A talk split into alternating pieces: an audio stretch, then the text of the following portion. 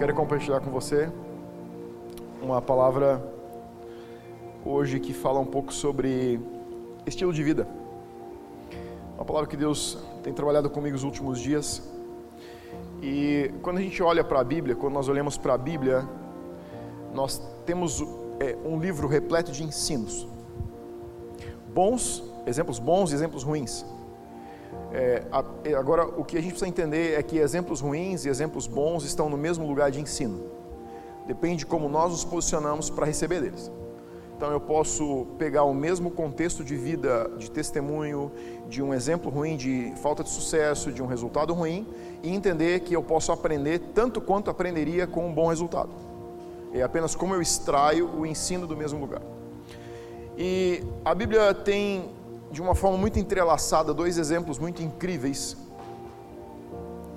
Dois exemplos muito incríveis de testemunhos que nos dão ensinos bons e ruins, ou bons ensinos de exemplos bons e ruins. Saul e Davi. Saul foi o primeiro rei de Israel e ele tem um reinado por um, reinou por um bom tempo, mas não reinou de acordo com aquilo que Deus tinha como expectativa. Então a primeira coisa que eu quero compartilhar com você hoje à noite é que muitas vezes nós olhamos para Saul e imaginamos que era a respeito de Saul e Davi e pensamos que era a respeito de um homem bom e um homem ruim. É como se Deus tivesse chamado Saul para dar um mau exemplo do que um rei não deveria viver, de como um rei não deveria se comportar, de como ele não deveria governar. Mas a verdade é que não foi essa a expectativa de Deus. Deus não mandou Samuel ou não pediu que Samuel ungisse Saul para que ele fosse um mau testemunho de reinado a expectativa de Deus é que Saul se comportasse como Davi se comportou como segundo rei de Israel. Mas existem algumas características que fazem com que o resultado do reinado de um seja um sucesso diante perante o que Deus diz e o outro fracassou de forma muito forte. E eu quero olhar com você o que são esses dois aspectos, porque em 1 Reis, você pode anotar, você não precisa abrir esse versículo aqui, ele não é base, é apenas para você ter um entendimento.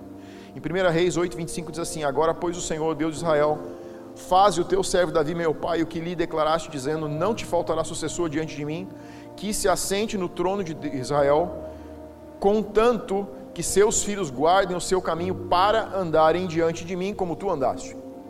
Então, qual era a ideia de Deus a respeito de Davi? Que ele se tornasse um referencial não apenas de reinado, mas de vida na terra. Todos nós somos filhos de Davi. Quando a Bíblia fala de Jesus, diz ele que ele era da árvore de Davi filho de Davi. Então, nós somos herança do reinado de Davi na terra, e como cristãos, temos que entender que somos mais do que isso, somos realmente um, um testemunho daquilo que Davi foi sobre a terra. Então, o que Deus tem de expectativa com cada cristão, comigo e com você, do nosso padrão de vida, é que sejamos um testemunho segundo Davi foi sobre a face da terra. E quando nós olhamos para aquilo que ele foi, nós liberamos aquilo que ele viveu com Deus sobre as nossas próprias vidas. Em Apocalipse diz que Jesus é o testemunho, o espírito da profecia. Ou seja, testemunhar o que Jesus fez na tua vida libera para que ele faça de novo.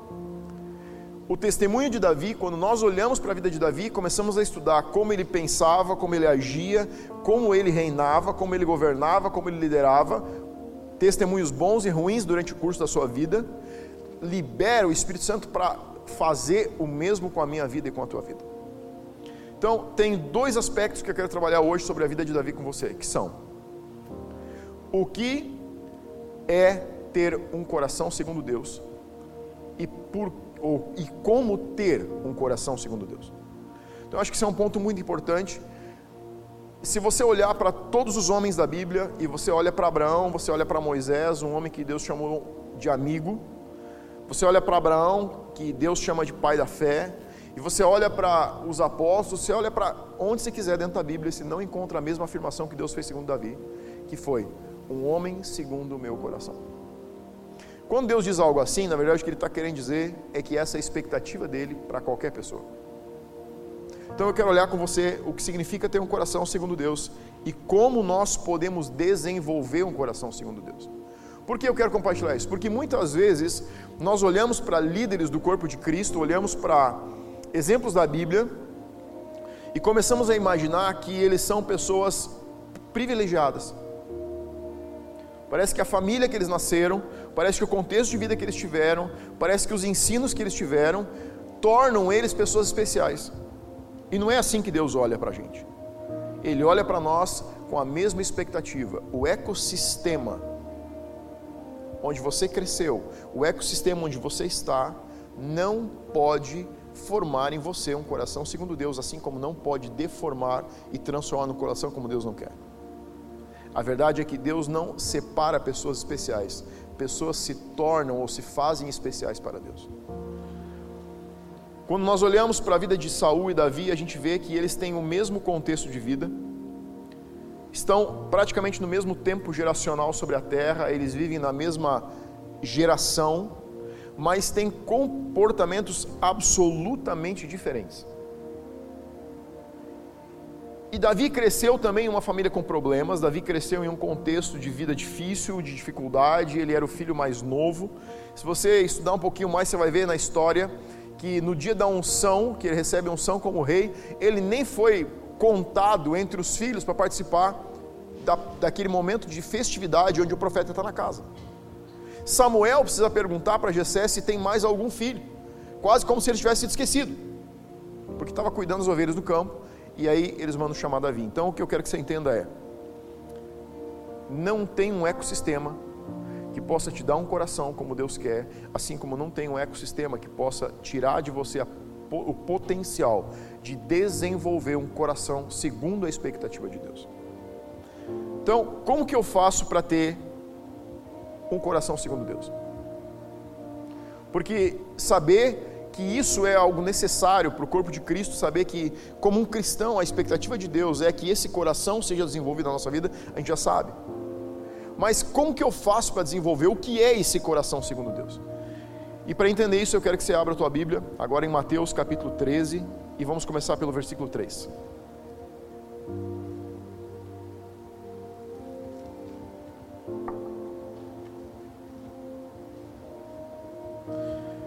Mateus capítulo 13, versículo 3.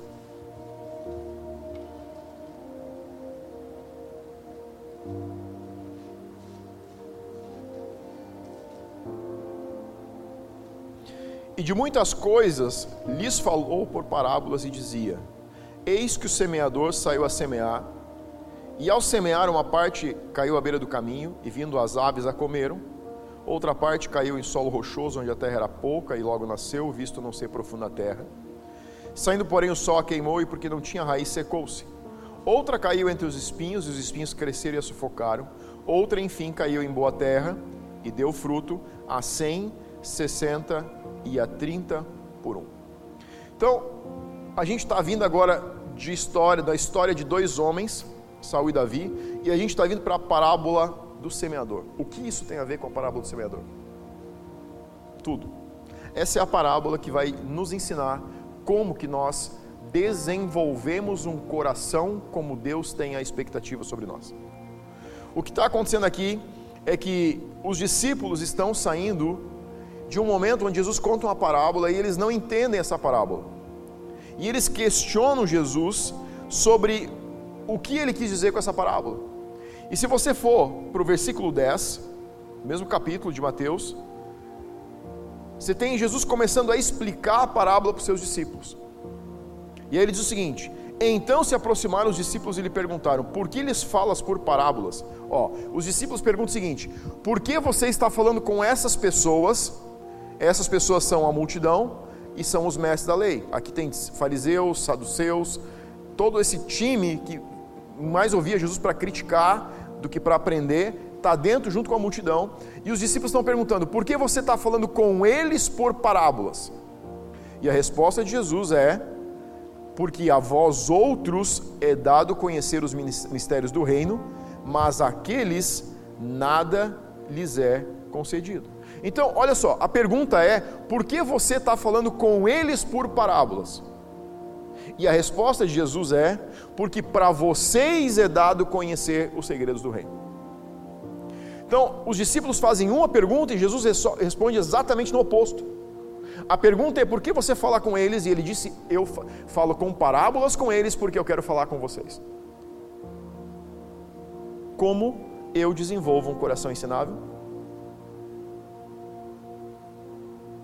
Através de intimidade, de discipulado. O que Jesus está dizendo é o seguinte: para aquelas pessoas que não querem entender essas verdades, os ouvidos deles estão fechados, os olhos deles estão fechados, eu estou falando com parábolas para eles não entenderem, porque eu quero falar com vocês, pessoas que eu estou discipulando, que eu estou mentoreando, que a gente está andando próximo, porque para vocês eu quero falar dos segredos do reino. E ele usa a parábola do semeador. Então, o que essa parábola do semeador está dizendo? ela traz a maior verdade sobre dois aspectos do coração do homem. Número um, antes de você aceitar Jesus, antes de conhecer Jesus como seu Salvador, todos nós temos a opção de estar em um dos quatro territórios na nossa vida. Ou nós somos terra dura, ou nós somos solo rochoso, ou nós somos uma terra que produz espinhos, ou nós somos uma terra que recebe a semente do Evangelho e então confirma a salvação. Mas a parábola do semeador tem duas aplicações. Uma delas é para receber a semente do Evangelho. A segunda verdade é que a partir do momento que você entrega a sua vida, você entra numa temporada onde você vai passar pelas quatro estações de terreno no seu coração. Antes, nós passamos até estar prontos para receber a semente do Evangelho.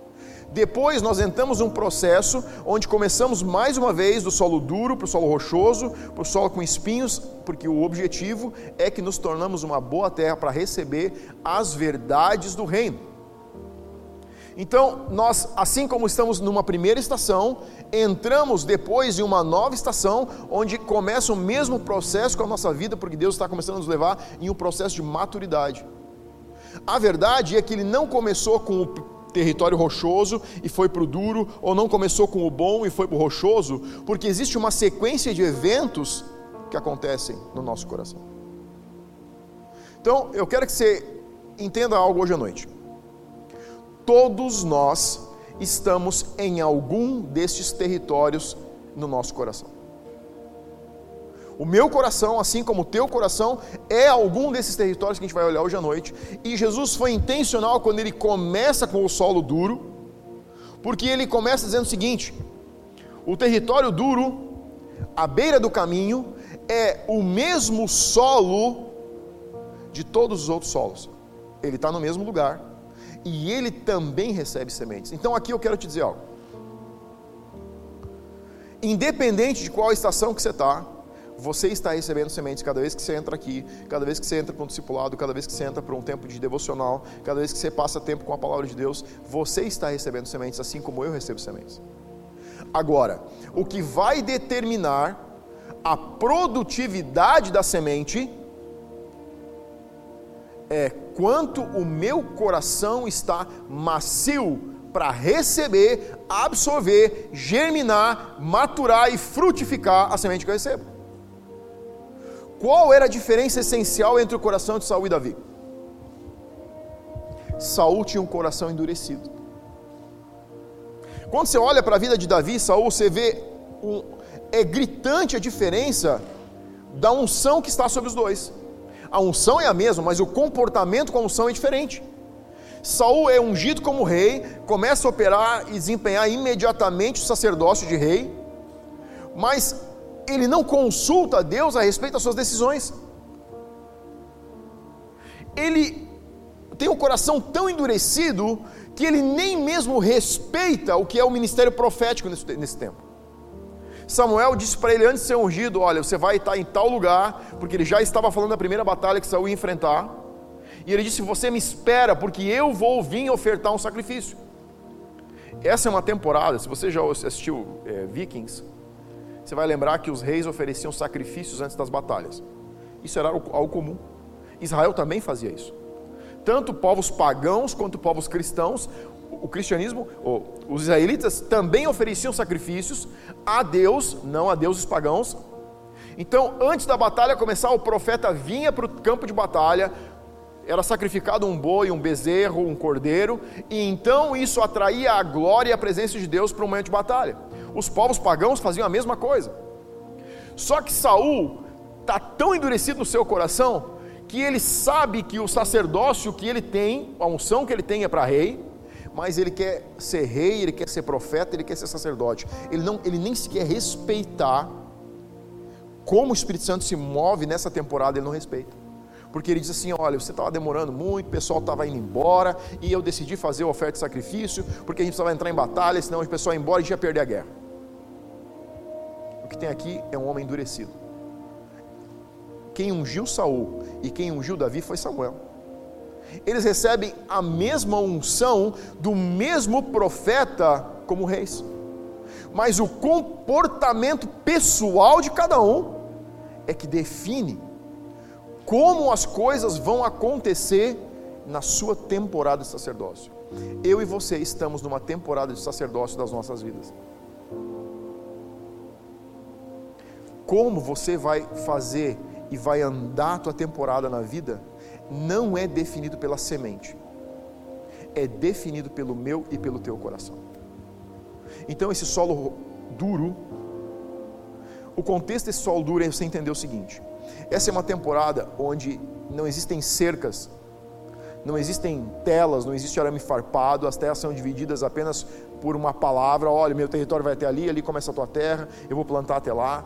Então, quando os viajantes caminhavam entre as cidades, eram feitos caminhos no meio das plantações, onde o solo, o chão fica mais duro, porque as pessoas caminhavam mais vezes por ali. Então o que eu quero que você entenda é: o solo duro, endurecido, está no mesmo lugar onde a terra boa está. Ele recebe a mesma liberação de sementes, porém ele não frutifica porque ele está endurecido. Ele não é solo duro, ele está endurecido. Por que, que ele está endurecido? Porque ele está machucado, ele está ferido, alguém pisou em cima dele, alguém machucou ele, alguém caminhou por cima dele, e isso vai endurecendo, mas não é porque isso acontece que ele fica duro, é porque ele não permite que o agricultor, que o semeador, antes de semear a semente, venha com algo chamado arado. Você já está lembrando da ministração da semana passada que a gente falou do arado. Qual é o papel do arado? Rasgar o chão e porque o chão é rasgado, ele começa a ficar macio, ele começa a ficar tenro. Discipulado é você abrir o teu coração para ele ser arado, para ele ser rasgado, para que você consiga abrir e expor coisas que você não expõe naturalmente. Quando Jesus contou essa parábola, ele está dizendo o seguinte: os segredos do reino começam com um solo ideal para receber sementes sobrenaturais. Mas sementes sobrenaturais não têm o poder de frutificação. Elas contêm a matriz de frutificação. O poder de frutificar está no coração de cada pessoa onde a semente cai. Sabe o que eu estou dizendo? Você pode estar um mês, um ano, cinco anos, vinte anos recebendo sementes, recebendo sementes, recebendo sementes, e tudo que você tem são verdades, são sementes. Mas você não tem as revelações das verdades. Por que, que você pode não ter as revelações? Porque talvez o teu coração esteja endurecido pelo teu passado, pelo teu histórico de vida, pelo contexto familiar, pelos problemas que você teve, pelas decepções que você teve. Você sabe o que você passou mas isso não é desculpa para continuar assim. Esse solo é culpado de estar duro? Não, não tem culpa nenhuma. Mas ele é responsável por não deixar-se trabalhar para ficar macio de novo. Você vai passar por situações que vão endurecer o teu coração. Isso é um fato. O que a gente precisa fazer? Trabalhar para que o coração permaneça tenro, macio, para que ele consiga receber as sementes. Então não é a respeito do que aconteceu com você, é a respeito da intencionalidade com que você se move em Deus para perceber: aqui tem uma área do meu coração que está endurecido. E se você é intencional com Deus, o Espírito Santo vai falar com você e você vai perceber temporadas onde você fica estacionado. E você precisa identificar o que foi que endureceu o teu coração para trabalhar essas questões, para tornar o solo mais uma vez fértil. Então, você não busca o discipulado porque você tem um coração ensinável. você busca o discipulado para ter um coração ensinado. Algumas pessoas se posicionam pensando o seguinte: o discipulado é para algum tipo específico de pessoas. Não, o discipulado é para qualquer pessoa que quer se desenvolver, que quer entender as verdades do reino e que quer entrar mais profundamente numa vida de crescimento e maturidade. Se você não tem um mentor, se você não tem um discipulador, não só mentor, mas um discipulador, alguém que possa cavocar na sua vida, é bem provável que você esteja acumulando sementes, acumulando sementes, as temporadas estão passando, e você olha para trás assim, não está rendendo. Não está rendendo. Se não está rendendo, talvez você tenha que amaciar, ou ah, talvez você precise de ajuda de alguém para amaciar mais o teu coração. O discipulado é a porta de entrada para um terreno ser preparado para receber sementes. Eu não acredito, não acredito, não tenho fé em uma igreja que se move apenas para receber sementes, se ela também não se move para preparar o terreno para receber as sementes. Você pode colher sementes sobrenaturais, você pode colher verdades de qualquer pessoa mas você não pode ter revelações de qualquer pessoa. Você pode receber sementes, mas você não pode ter revelações. Sabe o que Jesus estava dizendo? As sementes caem no coração de vocês que são meus discípulos, assim como caem para eles. Porém, porque eles têm um coração endurecido, as sementes não vão germinar, elas vão ser carregadas embora. Você tem pessoas que às vezes estão 30 anos dentro de uma igreja, estão 40 anos salvos, eles não têm uma identidade em Deus. Eles não têm relacionamentos, eles não frutificam, porque eles estão buscando verdades enquanto precisariam buscar revelações. O segundo solo, Jesus fala, ele fala do solo pedregoso. Por que, que ele fala de solo pedregoso em segundo lugar? Se você já trabalhou em algum nível com terra, básico que seja, com maquinário, ouviu trabalhar, eventualmente você chega em um lugar e você olha um terreno e você olha para ele e ele é um bom terreno para fazer uma plantação. Mas quando você coloca o arado no chão e o trator ou a máquina começa a passar aquele arado, pedras começam a brotar do chão igual formiga. E aí você começa a se perguntar, só um pouquinho, mas eu acabei de olhar para esse terreno, ele parecia um bom terreno, por que está brotando pedra? Porque pedras são mais pesadas, elas vão ficar no fundo enquanto que a cobertura sempre vai ser do terreno mais leve. Significa que com as chuvas, com a temporada passando, com as estações da vida passando, as pedras começam a ser cobertas. Por que Jesus falou terreno pedregoso? O que ele estava dizendo é o seguinte: a semente que cai no meio de um terreno pedregoso, embora esteja sendo uma terra trabalhada, não é momento de a semente cair para germinar. Porque se ela cai nesse momento, ela cai em um território onde ela não consegue se aprofundar e criar raiz. Quando Jesus explica a parábola, ele diz: por causa de ter caído no meio de um terreno com pedras, concorrendo com pouca terra, ele não, ela não consegue suportar a pressão do calor do sol. O problema não é a terra, o problema não é a semente, o problema são as pedras que não foram removidas. O que Jesus está falando aqui é de um segundo nível de maturidade, onde você deixa alguém trabalhar a sua vida, mas não apenas trabalhar a sua vida, mas você tem a ajuda de alguém no processo para remover pedras que estão atrapalhando o cultivo das sementes. O discipulado não é para descobrir que tipo de pedras você carrega, que tipo de tocos você carrega, que tipo de galho você tem na tua vida. O discipulado é para descobrir e tirar. Por que eu estou te dizendo isso? Porque tem pessoas que passam longas temporadas revirando o coração e descobrindo velhas coisas do passado, mas não conseguem se libertar dessas coisas falta de perdão, raiz de amargura, decepções com pessoas, decepções consigo mesmo, decepções com Deus, que permanecem no coração quando já não deveriam estar mais. O que Jesus está dizendo aqui é: não adianta você encontrar as pedras se você não remover as pedras. O processo é encontrá-las, mas ele só se conclui quando teu coração está macio, está leve, porque elas já não fazem mais parte de você. E talvez essas pedras não sejam levadas tão longe que você não vai lembrar delas. Eu tenho muitas pedras das quais eu me lembro mas elas não podem mais atrapalhar as sementes que vão cair. O ponto é que essas pedras precisam ser tiradas de um terreno que é, precisa ser produtivo. Você talvez não vai esquecer algumas coisas que estão doendo muito hoje. Talvez você vai lembrar delas, mas elas não podem mais doer, elas não podem mais te incomodar, elas não podem mais concorrer, elas não podem mais prejudicar o teu desenvolvimento e amadurecimento com Deus. Você precisa chegar numa estação onde você vai ter que mexer com coisas que você não mexeu.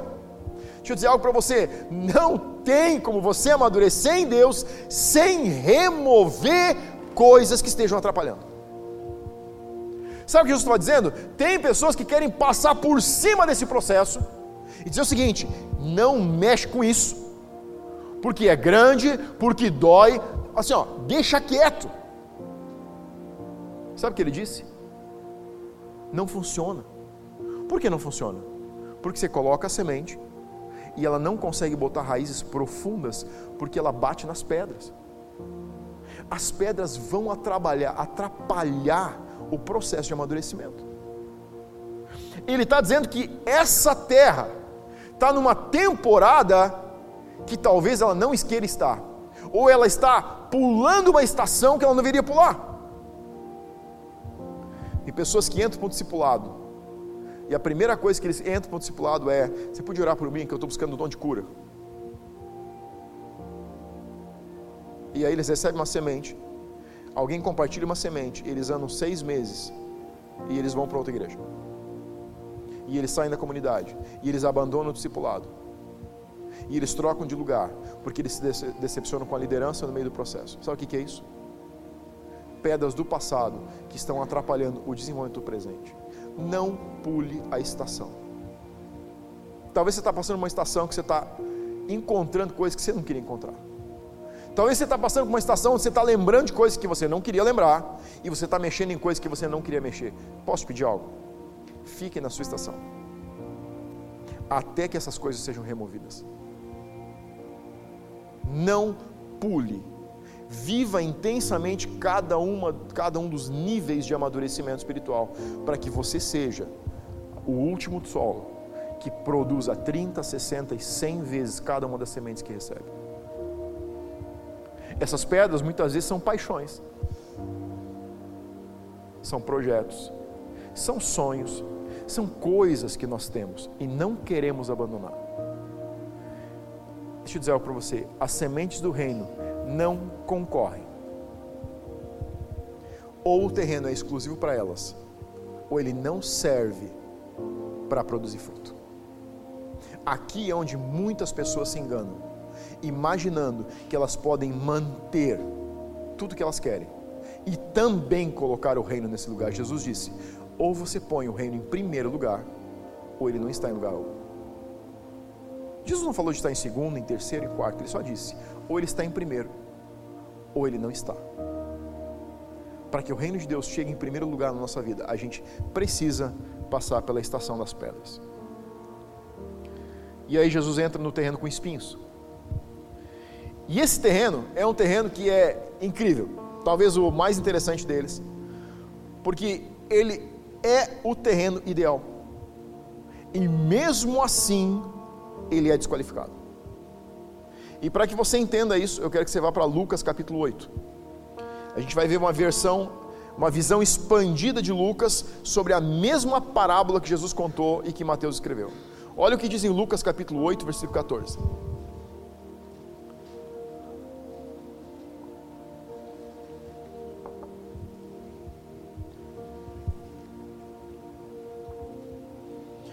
Aqui caiu entre os espinhos, então aqui é Lucas falando da mesma coisa que Mateus falou. Aqui caiu entre os espinhos são os que ouviram, e no decorrer dos dias foram sufocados com os cuidados, riquezas e deleites da vida, e os seus frutos, e aqui eu quero que você entenda, que você foque. Os seus frutos não chegam a amadurecer. Você percebe o detalhe aqui? Mateus não fala de frutos que aparecem, mas Lucas fala de, de, de frutos que aparecem, mas não amadurecem. Eu não vou falar das coisas que concorrem, eu já falei muito sobre isso, você pode olhar outras ministrações, você vai encontrar o que são isso. Mas eu quero abordar principalmente aqui o ponto ó, onde você entende que esse terreno é o terreno ideal. Ele tem os nutrientes, ele já é um solo macio, ele já pode receber as sementes, ele pode fazer eclodir a semente, ele tem umidade, ele tem nutriente, ele tem tudo o que precisa, é o terreno ideal para a semente germinar mas ela germina, mas não chega a concluir o processo para o fruto ficar maduro. Ó, eu quero que você entenda comigo, olha, olha essa realidade. Você tem um terreno e você planta uma macieira no fundo de casa. Você planta uma semente maçã e você começa a cuidar, daqui a pouco nasce uma plantinha e você rega, você aduba, e você tem cuidado e você vai indo, o processo vai andando e ela vira uma planta, cresce, até que chega um tempo de maturação onde ela começa a colocar pequenas maçãs. Você começa a olhar para cada uma daquelas maçãs e pensar: esse ano eu vou comer maçãs. Só que as maçãs começam a cair verdes, porque não amadurecem. Deixa eu fazer uma pergunta para você: do que essa macieira te serve se ela não amadurece os frutos? Tem alguma utilidade? O que Jesus está dizendo aqui é que existe um terreno que é um terreno ideal, mas porque ele não conclui o processo, ele acaba não dando a maturidade para o fruto e ele acaba sendo inútil. Fruta verde ninguém quer comer. Fruta verde não serve. Sabe o que Jesus estava dizendo? O que Jesus estava dizendo é o seguinte: o propósito de toda a terra é receber sementes. E o propósito de toda semente é produzir uma planta. E o propósito de toda planta é produzir um fruto. E o propósito de todo fruto é amadurecer. Porque maduro ele pode alimentar alguém. Se ele não amadurece, ele fica consumindo tempo, consumindo investimento, mas não tem resultado para o reino. O problema desse último terreno é não apresentar a expectativa de resultado de no mínimo 30 vezes mais. O discipulado não é o propósito. O discipulado é o caminho para o propósito. Qual é o propósito? Dar um fruto e ele amadurecer para que você possa alimentar, cuidar, discipular, mentorear e ajudar alguém na sua caminhada. Você não está alinhado com o propósito porque você está sendo discipulado. Você está alinhado com o propósito porque você está sendo discipulado para poder investir na vida de outra pessoa. Era isso que Jesus estava falando para os discípulos. O problema desse terreno é que ele não amadurece os seus frutos. Olha o que diz João capítulo 15, vamos abrir. João capítulo 15, versículo 2 diz assim: todo o ramo que estando em mim, esse ramo está fora ou não? Onde ele está? Jesus disse: Ele está em mim. Ele está no lugar certo, esse terreno é bom. É o mesmo terreno de qual Jesus falou na parábola. O terreno é bom, ele está em mim. Mas não der fruto, ele o corta, e todo que dá fruto limpa para que produza mais fruto ainda. eu posso estar em Cristo, mas pode ser que Cristo não esteja em mim. Como isso, Michel? O propósito de Cristo em nós é que nós demos fruto. Você não está em Cristo para estar salvo, você está em Cristo para dar fruto. Você está em Cristo para que Ele esteja em você, e se Ele estiver em você, você vai amar Ele. E se você o amar, você vai amadurecer para poder alimentar alguém.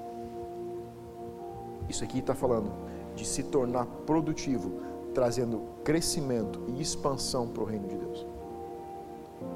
Pastor, eu não estou fazendo isso. Não tem problema. Mas você precisa entender que isso é uma caminhada na qual você precisa se engajar.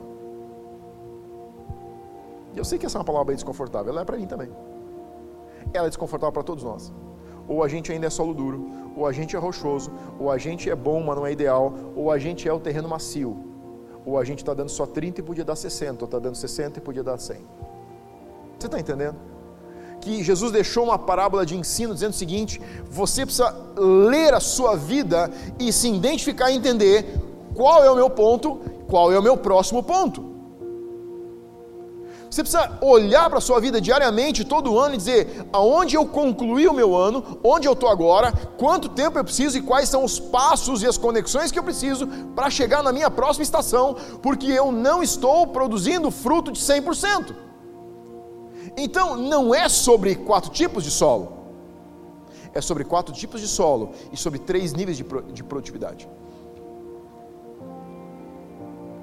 Aí Jesus entra na boa terra e ele diz: Outra, enfim, caiu em boa terra e deu fruto a 60, a 30 e a 100 por um. A comunhão com Deus através do Espírito Santo, internamente, e o discipulado externamente, fornecem juntos o ambiente ideal para que a terra se torne produtiva. Lugar secreto, vida com Deus, faz você receber sementes discipulado prepara o teu coração para que essas sementes sejam recebidas no terreno ideal para que elas se tornem produtivas. Por isso que a vida em comunidade não é apenas a gente estar juntos. A vida em comunidade é um servindo o outro.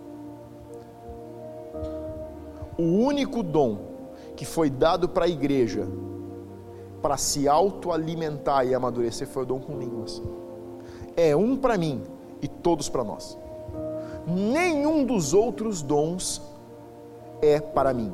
Todos eles são para que nós ajudemos uns aos outros a crescer, desenvolver, amadurecer e produzir resultado para o reino de Deus.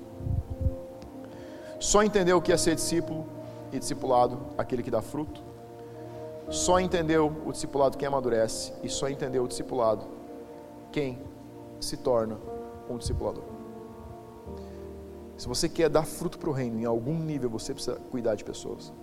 Você precisa se engajar com aquilo que é o chamado de Deus para a igreja. E você vai ser podado nesse processo, para que você possa produzir mais e produzir mais e produzir mais.